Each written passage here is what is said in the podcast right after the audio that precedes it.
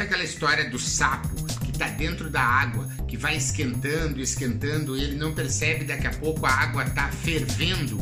Pois é, essa foi uma das histórias que eu acabei contando na entrevista que eu concedi para o pessoal da Band News FM na saída de uma palestra que eu fiz no Congresso EBS, a Feira das Feiras. Eu falei sobre o design da mentalidade inovadora e a palestra estava realmente muito, muito lotada. O pessoal da Band News FM me convidou para saber por quê, por que, que tinha tanta gente na palestra, por que, que tinha tanta gente interessada nessa história do design da mentalidade inovadora e o papo realmente foi muito agradável e eu decidi reproduzir na íntegra aqui para vocês nesse episódio do nosso podcast.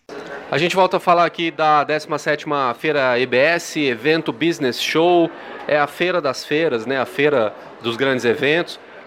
E passei agora há pouco ali por uma das muitas palestras que acontecem aqui durante o evento e vi que tinha muita gente, mas muita gente Inclusive tinha gente em pé, não coube todo mundo ali no, no auditório para assistir à palestra do Marcelo Pimenta, professor Marcelo, que é especialista em descomplicar a inovação. É assim que ele se apresenta, especialista em descomplicar a inovação. Ele é professor da ESPM e está aqui no nosso estúdio avançado da Rádio Bandeirantes, na EBS. Tudo bem, professor? Boa tarde, tudo bem? É um prazer aqui falar com vocês, né? Como você está falando, é o, é o, evento dos eventos e a gente não podia falar, deixar de falar de inovação. Afinal de contas, é preciso que os organizadores de evento, assim como todo mundo, de certa maneira, seja mais inovador, porque o consumidor está cada vez mais exigente e a gente precisa estar tá desenvolvendo essa nossa capacidade criativa. Agora, se todo mundo está querendo ser inovador, alguém tem que ser mais inovador do que os outros, né, professor? E como é que a gente acha esse plus aí? É, eu, eu, eu diria assim, que na média, a grande maioria das pessoas, numa palestra que nem você viu aqui, digamos tinha 100 pessoas, eu, eu pergunto assim: quem se considera inovador? Primeiro, três ou quatro pessoas só levantam a mão. Então, isso que você falou já é há um mito com relação a isso. Muitas pessoas já não se consideram de partida inovadores, né? não se sentem confiantes, não se sentem confortáveis com isso. E essa eu acho a primeira mensagem que eu quero trazer aqui. Quer dizer, todo mundo é criativo, todo mundo é inovador. É preciso recuperar essa confiança criativa que foi perdida ao longo do tempo.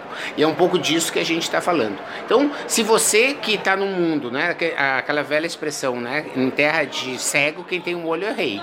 Então, uh, contradizendo um pouquinho a sua fala no início, né? As pessoas, no grande geral, não se consideram inovadoras. Então, se você já se considerar inovador, você já vai estar sendo um pouco diferente. Então, desde você ser mais, mais inovador que os inovadores, é a prática. Não te preocupa daí. Daí, na hora que você estiver na onda, você vai praticando, praticando, né? O Aristóteles diria, né? A prática leva à excelência. Ou seja, se você se considera um cara inovador e inova todos os dias, não te preocupa que você vai estar é, desenvolvendo essa capacidade cada vez mais. Você você falou para um público que é um nicho aqui do evento, que são organizadores de eventos. Mas eu imagino que as suas lições servem para todo mundo, servem para quem está ouvindo a gente agora e que não é organizador de evento, servem para o dia a dia. Você tem uma listinha aí de, de recomendações? Você tem gente que não gosta de listinha, mas não sei se, se o professor Marcelo é dessa, dessa, dessa onda de listinha, mas o senhor pode dizer algumas. É, algumas dicas, algumas orientações, uma receitinha aí para quem quiser sair da mesmice? Legal. Eu acho que assim, é funda... O casamento hoje, que não é inovador, ele vai para água abaixo. A criação dos filhos, que não é inovador, vai por água abaixo. A tua festinha de um ano lá do teu filho, da tua vizinha, não sei o quê, se não for inovador, vai por água abaixo. Então, eu acho que você está certo. Isso aqui não é, a criatividade não é só para eventos. Qualquer profissional, o dentista que não é inovador, ele está tendo dificuldade de ter cliente. Enquanto que o dentista que é inovador, né, pega, por exemplo, uma marca de chocolate. Todo mundo sabe uma loja de chocolate que está sempre cheia de gente. Tem uma loja de chocolate que não tem. Tem um lugar que vende hambúrguer que está cheio de gente. Tem um outro lá que está as moscas. Por quê? Porque o cara é inovador. Então, realmente a inovação está em tudo. As dicas é assim: primeiro, supere o medo. Né? Quer dizer, o, o, o cérebro, a gente estava falando um pouquinho sobre neurociência aqui na palestra hoje. É normal que o cérebro te proteja. Isso é, tem a ver com nossa humanidade. O Homo sapiens é assim.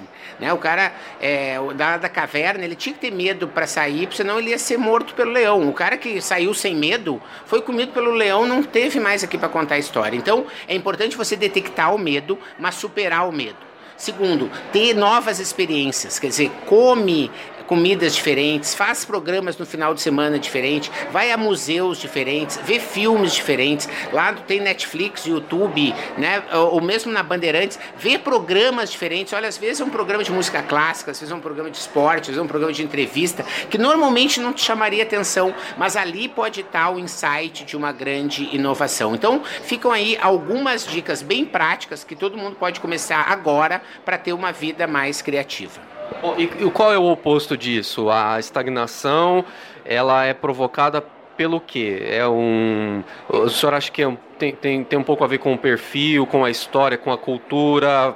A tradição, a família que tem a ver com o conformismo, entendeu? De achar que as coisas são como elas são porque elas são assim e assim elas são, elas vão continuar sendo. Então há, há uma questão de zona de conforto que é muito importante nisso. Quer dizer, ah, olha só, eu tenho um emprego que eu não gosto muito, mas olha só, tem gente que não tem emprego. A relação com o medo que o senhor mencionou. Exatamente. É, é, e assim, de medo de arriscar, né? Meu casamento não tá bom, sabe? Ah, mas tem um cara aquele lá que tá solteiro que tá muito pior. Então a pessoa se acostuma muito. E acho que a gente precisa recuperar realmente essa confiança criativa. É só você olhar para as crianças. Né? Se você olhar para uma criança, uma criança ela constrói um castelo com areia, ela constrói com terra, ela, ela desenha, ela pinta um avião. Se você pega um meu aluno lá, às vezes na pós-graduação, você diz para ele: desenha um avião. O cara diz: ah, eu não sei.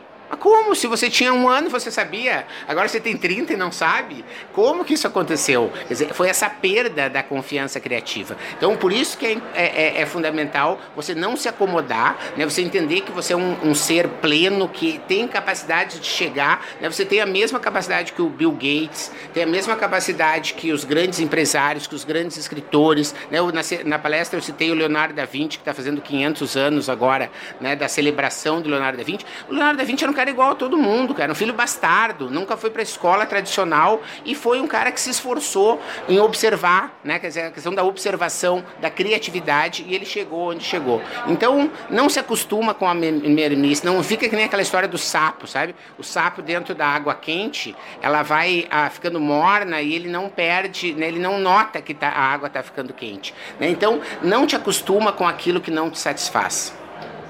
Ou seja, se a gente tivesse mais gente inovando no Brasil, não esperando as coisas acontecerem nesse momento, a gente não estava patinando nessa economia que o PIB cada vez menor, a projeção.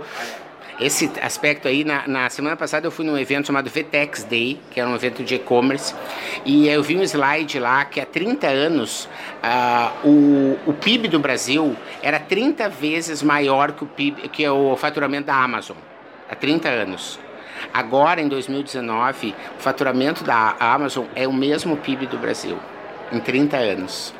Olha o quanto eles inovaram em 30 anos e olha quanto a gente ficou parado. Mas eu não quero que você se desanime, porque eu estou tendo uma vida criativa, a Band é uma rádio criativa, o evento EBS é criativo. A gente tem, então quer dizer, não vamos ficar olhando para o lado ruim, vamos olhar para a oportunidade que a gente tem, vamos desenvolver o nossa capacidade criativa, porque se cada um tomar para si a responsabilidade de ser mais criativo, o Brasil todo vai ser criativo. Porque o que não é inovador é isso, é botar a culpa no outro. Ah, o problema é do presidente presidente, o problema é do governador, o problema é do político, o problema é da grande.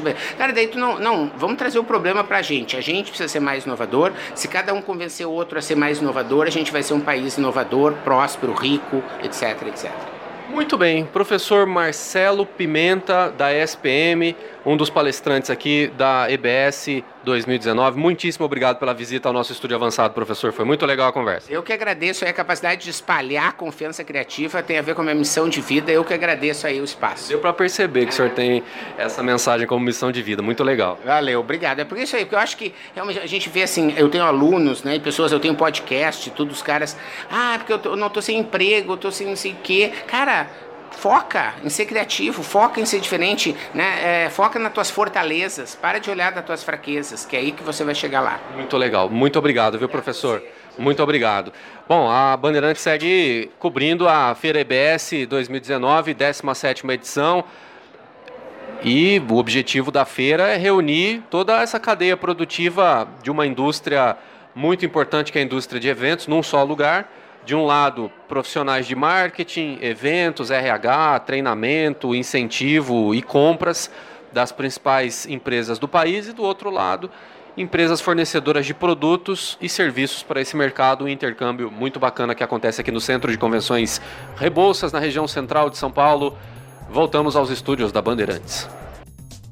Obrigado você que ouviu o podcast Mentalidades. Para não perder nenhuma atualização, se inscreva no Spotify ou no iTunes ou ainda no Podbean.